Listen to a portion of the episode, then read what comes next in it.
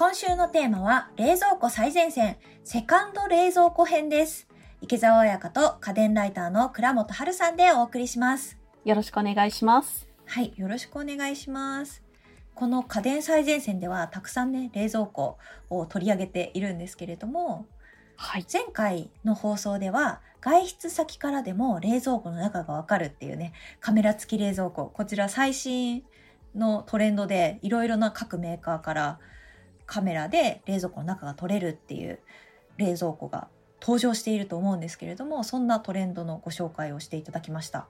はい。で、今回のテーマはですね、実は私が個人的に今後普及してほしいなと思っているセカンド冷蔵庫はいかがですかというところへで お話ししたいと思ってます。セカンド冷蔵庫ってどこにはい置くための冷蔵庫なんですか、どういうものを入れるんですかね？一番多いのはリビングです。というのも、やっぱり日本って家が狭いのでリビング以外に置けないっていう家庭事情とかもあるんですけれども、リビングとかにでも置いておけば、例えばお客さん来た時に、ちょっと仲が良ければ、もうジュース自分で取っちゃってって言いたくっても、でもキッチンに入れてしまうほど仲良くないみたいな。あとは、まあ、複数の友達とかで集まった時に、キッチン狭いからゴタゴタしちゃうんだけれども、ドリンクだけはリビングで完結できるとかですね。あとは、まあ、普通にテレビ見ながら手が届く位置に冷蔵庫があるっていうのは便利ですよね。まあ確かに便利そうではありますよね。まあ、便利っていう意味では、寝室に置いてる人も多いです。ああ結構ね寝室に置くこと私も検討したことがあるんですけどええ。なんかめちゃくちゃ安い冷蔵庫買ったらはい。電源入れたらうるさすぎて やめました。まあ、コンプレッサーがついてるので、コンプレッサーのその冷媒の冷えた空気をどうしてもこう冷蔵庫の中でかき回すとか、あとはコンプレッサーの熱を発散させるために後ろにその冷却ファンがついてたりとかですね、そういうのを考えるとどうしても安いものはうるさくなりますね。ああでもある程度高級機種だったら置けるのか。そうですね。あの、パソコンでも静音軸受けとかあるじゃないですか。はいはい。冷却ファンにうん同じことで、高級になればなるほど静音性っていうのはすごく考えられてます。確かに寝室にあると便利そうなんだよな、ちょっとね高級機種考えてみたいと思います。はい。というわけで真剣に聞いていきたいと思うんですけれどもこのセカンド冷蔵庫はどんなタイプのものがあって選ぶ時のポイントはどんなところになるのかっていうのを教えていただけますか？はい。セカンド冷蔵庫購入時って一番重要なのは用途をはっきりさせることなんですよ。うんうんまあ、例えばリビングとかでさっき言ったようにテレビ見ながらダラダラドリンクを手に入れたいみたいなそういった使い方でしたら、まあ、コンパクトなそれこそあのホテルについてるミニバーみたいな小さなサイズの冷蔵庫であと冷蔵専用庫でもいいわけじゃないですか。うんうんうん一方例えば自分はコストコによく行く。そうすると冷凍室が足りないから足りない分をセカンド冷蔵庫として追加したいでキッチンに置けないから追加したい分はリビングとかどっか余ってる物置の近くとかですね。そういうところに置きたいっていう場合は冷凍機能も必要になる。どういう選択をするかっていうのによって選ぶものが変わります。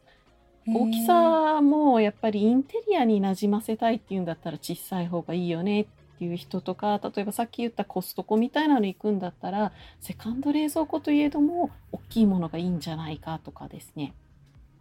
ちなみに我が家は犬がいるんですけれども、はい。これアレルギーがあってですねドッグフードを食べないんですよ。おー。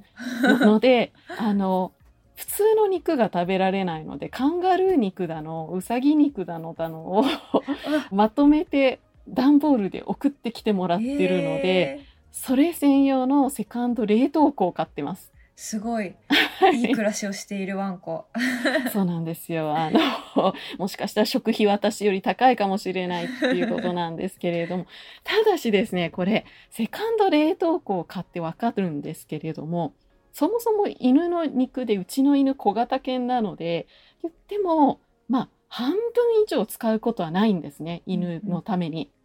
でも、あると、ついつい人間のものを入れてしまう。ということで、今もう庫内パンパンです。なるほど。はい。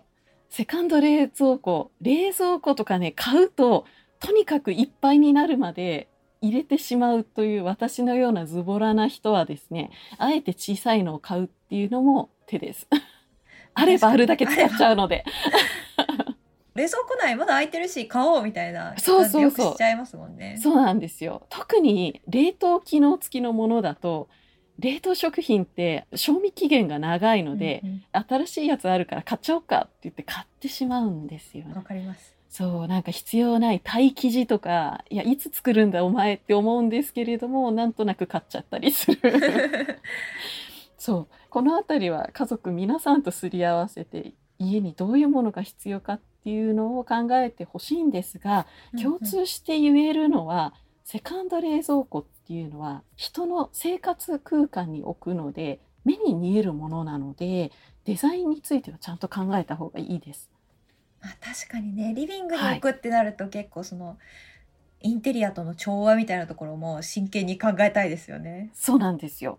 私最初に買ったやつは冷蔵庫っていう感じの冷蔵庫だったのでリビングに置いた時の書体臭さ生活臭さたるや もう他のどこをかっこよくしたところでそれ見ただけであ生活してるんだなっていう気になってしまいます。あとはやっぱりあれですよね設置スペースの広さみたいなところもそうですねこういった冷蔵庫を買おうみたいな決断のポイントになりますよね。そうですね。設置スペースのギリギリの大きさで一番大きいものを選ぶっていうのもありだと思います。うんうんうん。はい。まあ、さっき言ったように、デザイン重視っていうのはセカンド冷蔵庫が最近注目されてて各メーカーも分かっているらしく最近はそのデザインを重視したセカンド冷蔵庫も発売されてます。へえちょっと気になりますね、どういったものが発売されてるんですか？はい今すごく私が個人的にも注目しているのが日立のチールという製品です。おーこれすごいソリッドで美しいデザインですねそうなん本当にです。あシンプル 箱パッと見 箱そうハンドルとかがついていなくって箱型でしかもこれ写真でちょっと分かりにくいかもしれないんですけれども艶消し加工をされてるんですよ。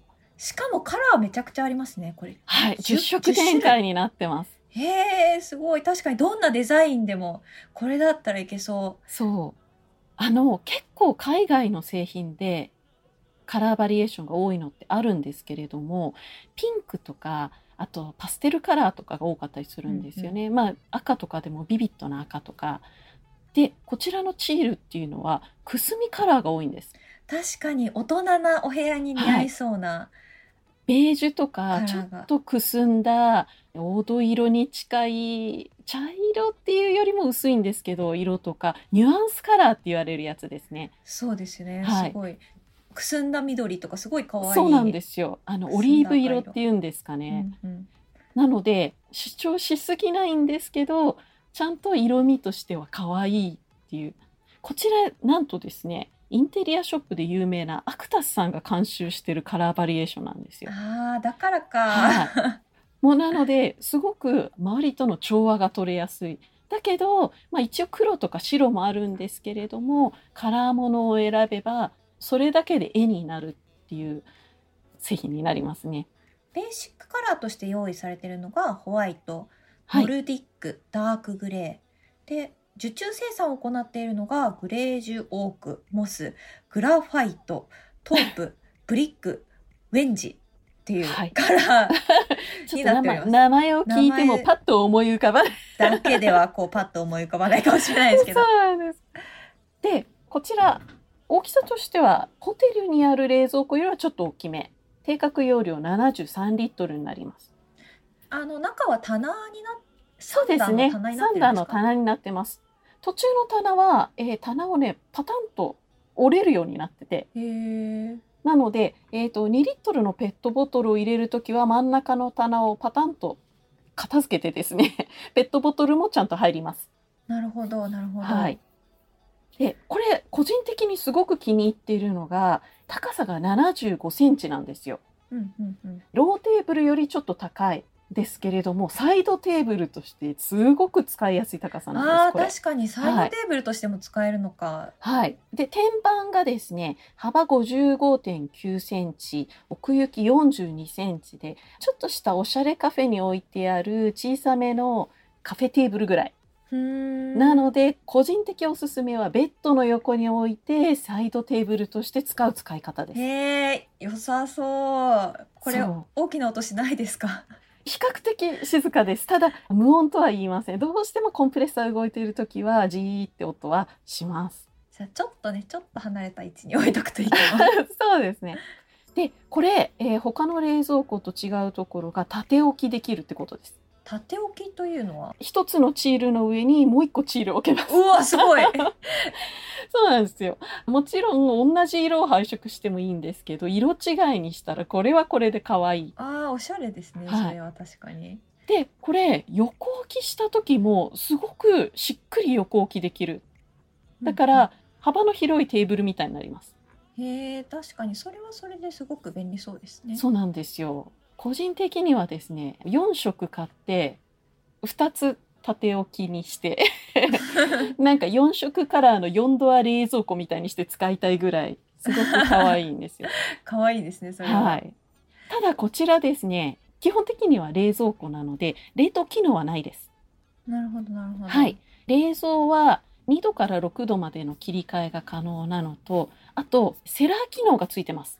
えワインセラーってこと？ですか？そうなんですよ。8度から16度で好きな温度を選べるようになっていて、なので日本酒とかワインを保存するのに使うことにも使えます。あー確かにそういった用途で使いたいちょっとあのお家に置きたいみたいな方もいっぱいいそうですねそうですね。チョコレートとか、やっぱりナッツとか、冷やしちゃうと香りが飛んじゃうんですけれども、暑くなると28度以上になるとブルームが吹いてしまって、美味しさが損なわれちゃうとかですね。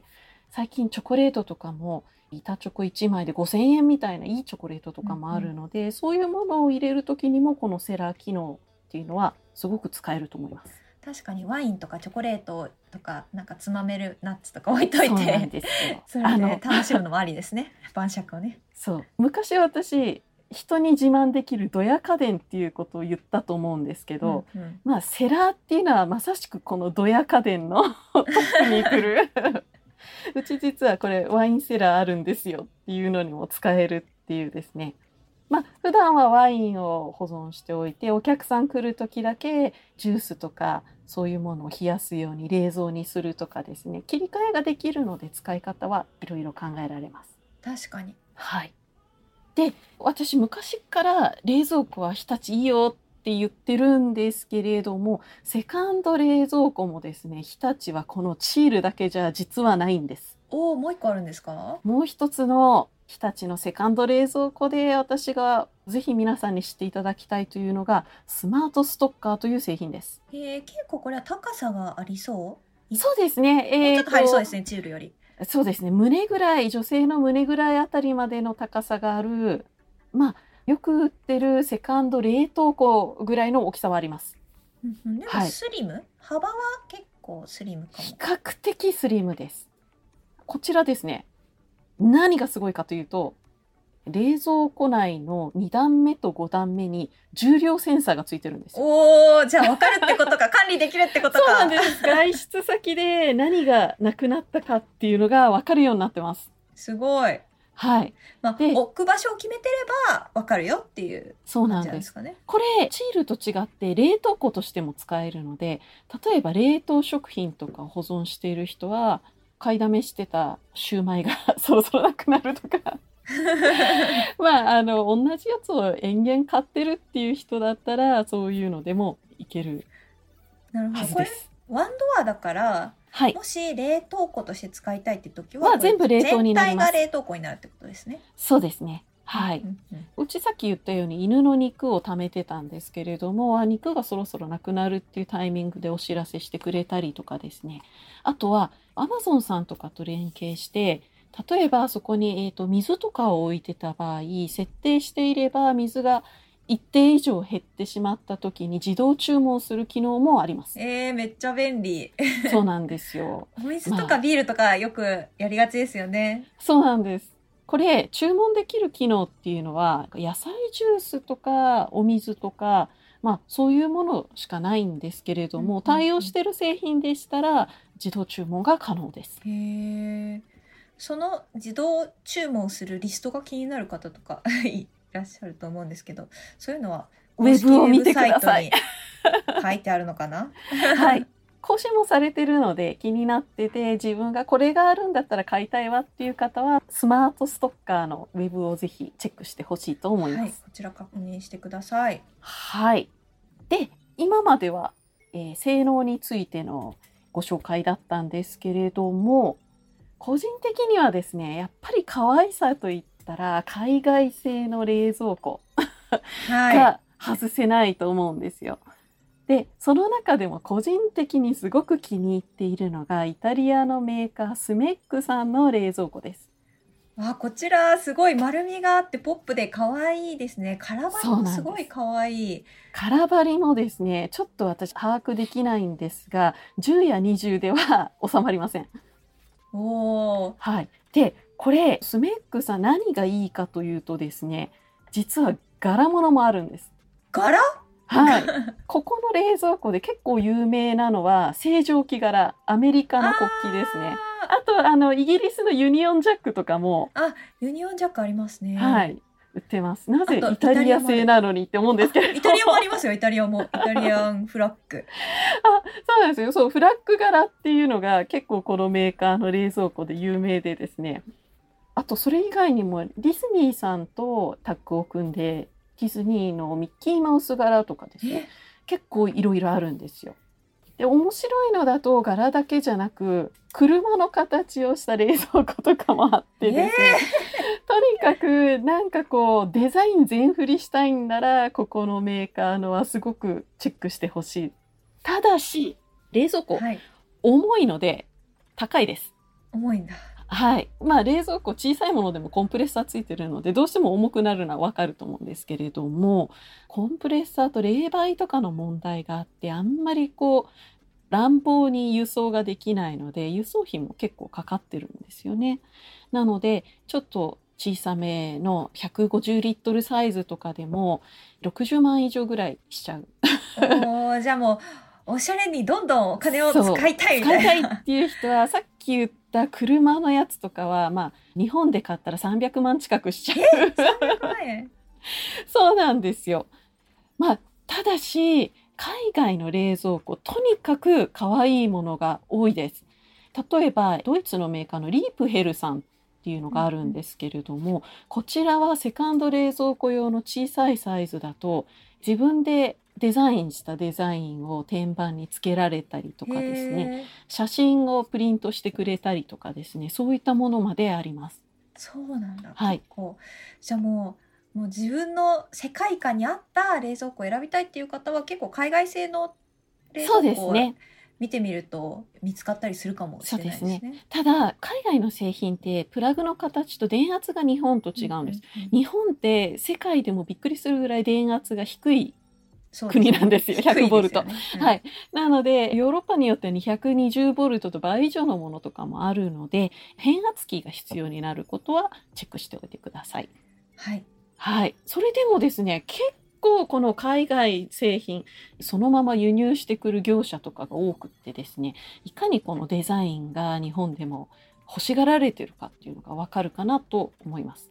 ああ、そっか、そういうところの会社にお願いすると、変圧器とかもアドバイスしてくれるんですかね？あ、変圧器に関しては何ボルトを100ボルトに変換したいかっていうのが分かれば量販店行けば売ってるので大丈夫ですよ。はい。自分で、自分で調べて買え。そうですね。あの説明書とか、例えばそのネットで売ってる時も必要ボルト数っていうのはスペックに書いてあるので、それに対応する変圧器があれば大丈夫です。そうですね、ちょっと、はい怠惰すぎました。全部他人に頼ろうみたいな。そうですね。あの日本でもですね、実はすごい極物冷蔵庫っていうのは売ってて、7年前に私よくあのこちらの家電最前線でも出してるアクアさん。はい。アクアがスター・ウォーズの R2D2 型の移動式冷蔵庫っていうのを出したこともあるんですよ。えー、絶対容量入んないでしょ、これ。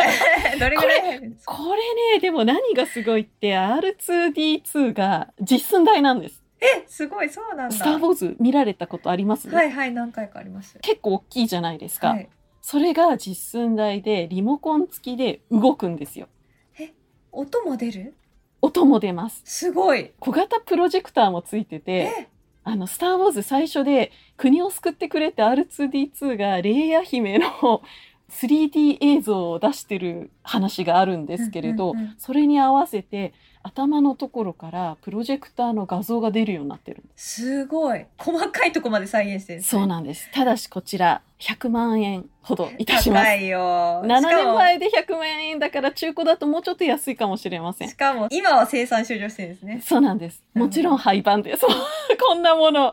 なぜかというと、缶ビール6本しか保冷できないんです。保冷スペースが狭い。冷蔵庫である意味よ、という。でも、移動するので、友達来た時に R2D2 が缶ビール持ってウィーンって来るかと思うとなかなか愛らしいものだと思っております。うんうんはい。これは確かにこう、ファンだったらめちゃくちゃ欲しいな。そうですね。あの、コレクションとして置いておくのにもいいかなっていうぐらいよくできてる造形ですよ。はい。他にもこういった特徴あるセカンド冷蔵庫ってありますか？この海外製とか R2D2 っていうのは、まあ、ある意味金持ちの道楽っていうか、うんそこそこ資金力もないといけないですしあと置くスペースも限られてきちゃいますよね。ということでセカンド冷蔵庫欲しいけれども置く場所がないっていう人におすすめしたいのがポータブル冷蔵庫です。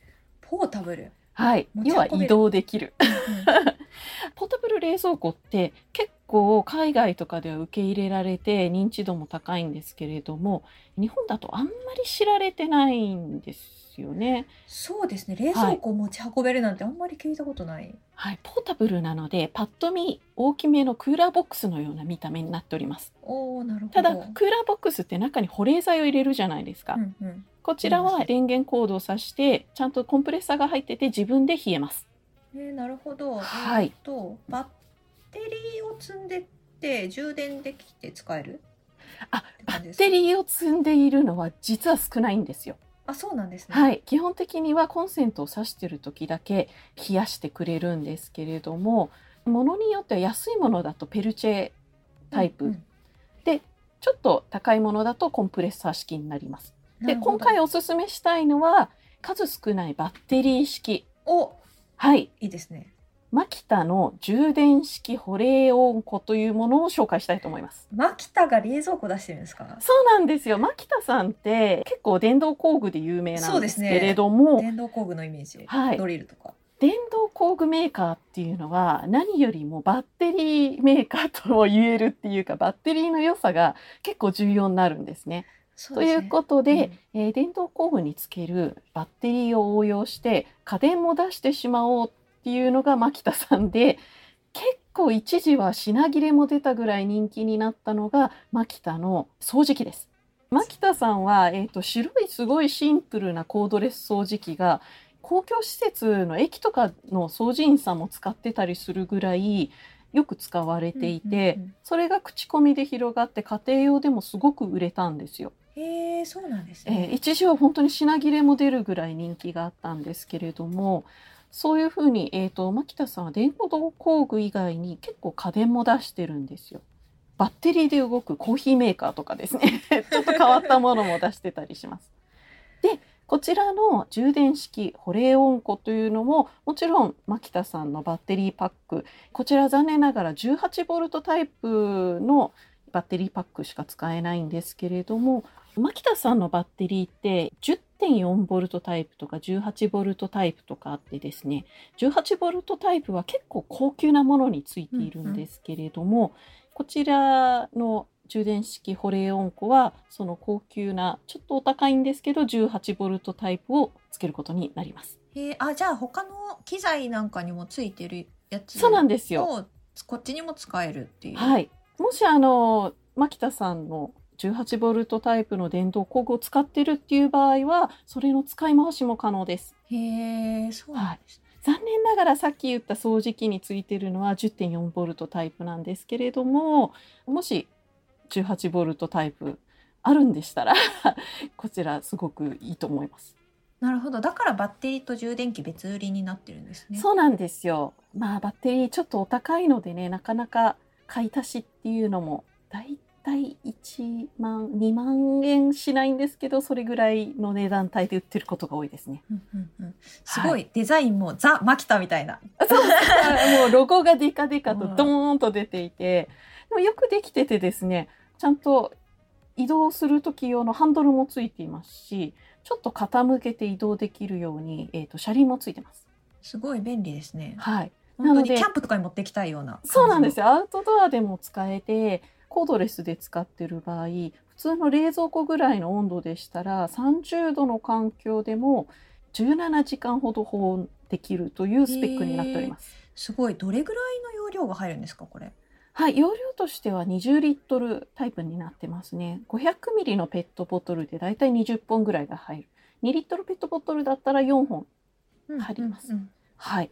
なので、例えばさっき言ったようにお友達が家に来てるとかそういう時にパーティーの時だけこれしたいっていう場合はこういったものがあれば必要ない時はもう物置に入れちゃっておけますしすごく便利に使えます。これ何がいいって保冷だけでなく保温もできるんですよ。あ、すごい。嬉しい。はい。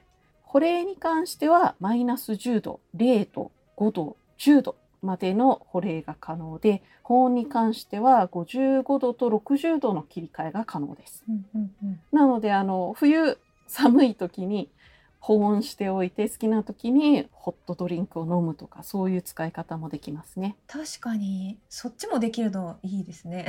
そうなんです。もうとにかくいろんな用途に使えるっていう意味でこのポータブル保冷温庫はおすすめですね。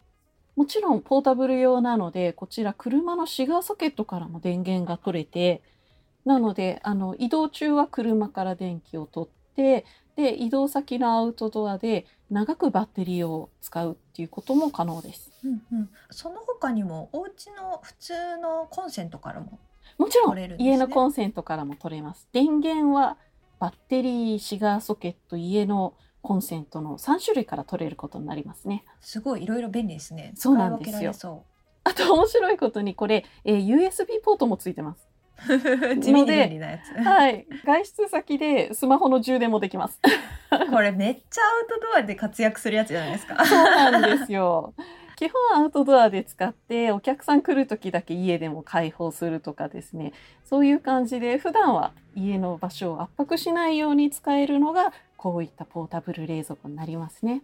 そうですね。お子さんがいる方とか、かなりそういうレジャー用途とか、キャンプ用途ね。とか、いいと思いますスポーツ観戦とかね、はい使えそうだから、どうしよう運動会にこれ持ってったらもう勇者になれるかもしれません。モテモテかもしれない。これ持ってったら。ちょっと電源取らせてみたいな。